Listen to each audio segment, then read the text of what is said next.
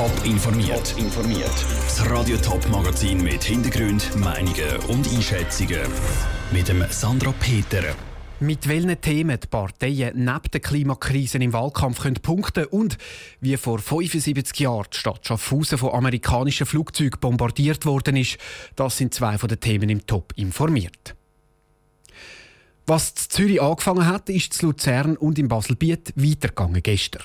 Die grünen Parteien gewinnen Wähler um Wähler. Klar, der Klimawandel ist das Thema im Moment. Ist damit auch schon klar, dass bei den nationalen Wahlen im Herbst Grüne und Grünliberale die Wahlsieger sind? Oder gibt es für die anderen Parteien noch einen Rettungsanker, also ein Thema, das die Leute auch so bewegt wie der Klimawandel? Diese Frage hat Vera Bücher mit dem Experten geklärt. Alle Parteien haben so quasi ihre Stammwählerschaft.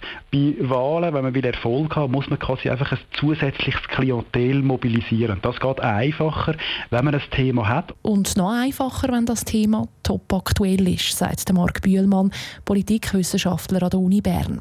Das Thema haben die Umweltparteien im Moment mit dem Klimawandel. Ob es bis im Herbst top aktuell bleibt, ist noch nicht gesagt. So oder so müssen die anderen Parteien dann parat stehen mit einem eigenen Thema.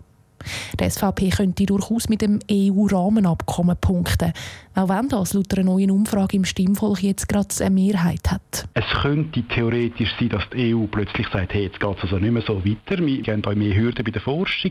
Und dann hat man natürlich als SVP relativ schnell etwas an der Hand, wo man dann halt kann sagen, sehen die böse EU. Und das würde dann eben die zusätzlichen Wähler mobilisieren. Das Thema Europapolitik könnte laut Mark Bühlmann auch der FDP Aufschwung geben, wie schon bei den letzten Wahlen. Die FDP hat die Strategie gefahren, dass sie sagt, wir sind die Partei, die sich insbesondere für die Bilateralen einsetzt. Und das ist eine Strategie, die 2015 sehr gut verfangen hat. Was eben Stimmen über die Stammwähler ausgebracht hat.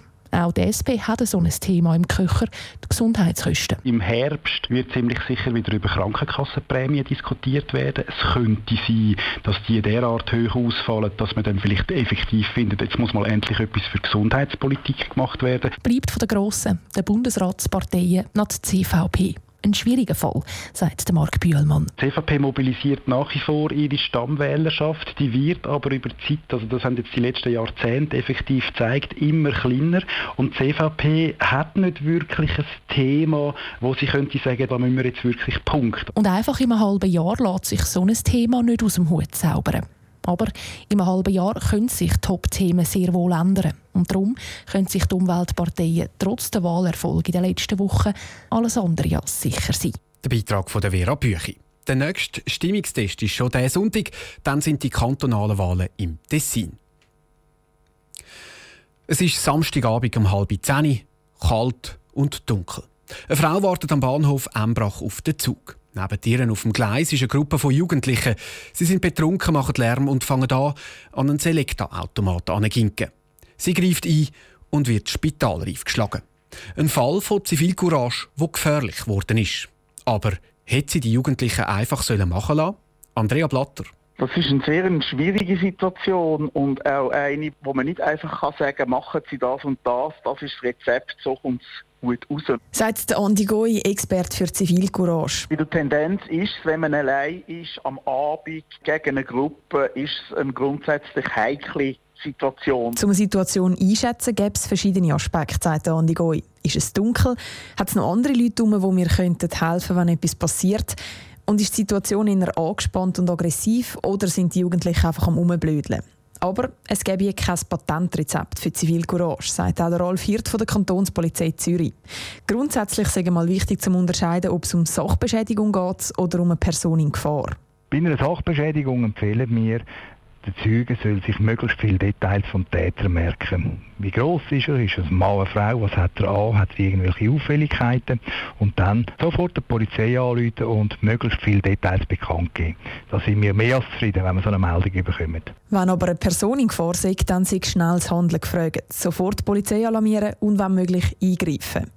Was aber, wenn ich nicht sicher bin, ob eine Situation für mich gefährlich wird, ich aber gleich nicht einfach daneben stehen der Zivilcourage-Experte Andi Goy betont. Ich glaube, etwas, was ganz wichtig ist, das ist, dass man nicht in so ein Entweder-Oder-Denken reinkommt. Vom entweder gehe ich dazwischen oder ich kann nichts machen. Das sind die beiden Extrempositionen. Es gäbe auch die Möglichkeit, von etwas weiter weg etwas zu sagen, zum Beispiel von einem anderen Gleis mit einem Sicherheitsabstand. Oder probieren, sich eben so viel wie möglich zu merken und dann der Polizei anzuleiten. Auch das sind Orte von Zivilcourage und deutlich weniger gefährlich. Der Beitrag von Andrea Blatter. Die Polizei hat die jugendlichen mutmaßlichen Täter von Embrach übrigens gefunden. Zwei davon wegen Zeugenaussagen und drei davon, weil sie sich selber gestellt haben. Machen wir zum Schluss von dieser Sendung noch eine kleine Zeitreise. Zurück zum 1. April 1944, also heute vor 75 Jahren. Rund um die Schweiz herum tobt der Zweite Weltkrieg und an dem 1. April 1944 kommt der Krieg in die Schweiz. Schaffhausen wird von amerikanischen Bombern bombardiert.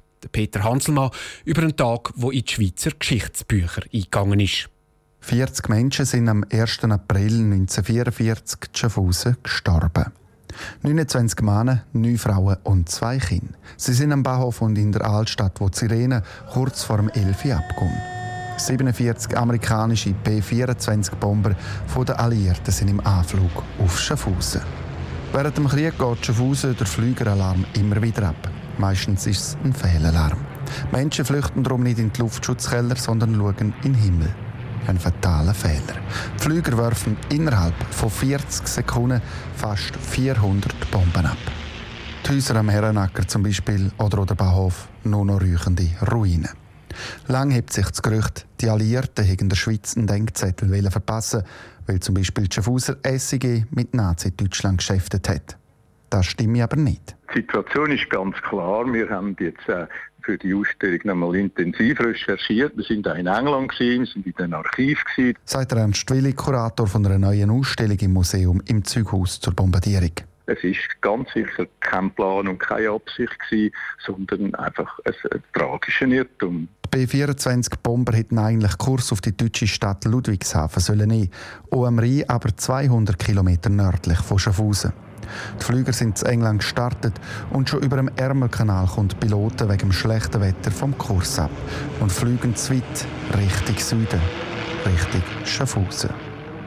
Seit diesem Tag läuten Schaffhausen jedes Jahr am 1. April die Kirchenglocke in Gedenken an die 40 Toten.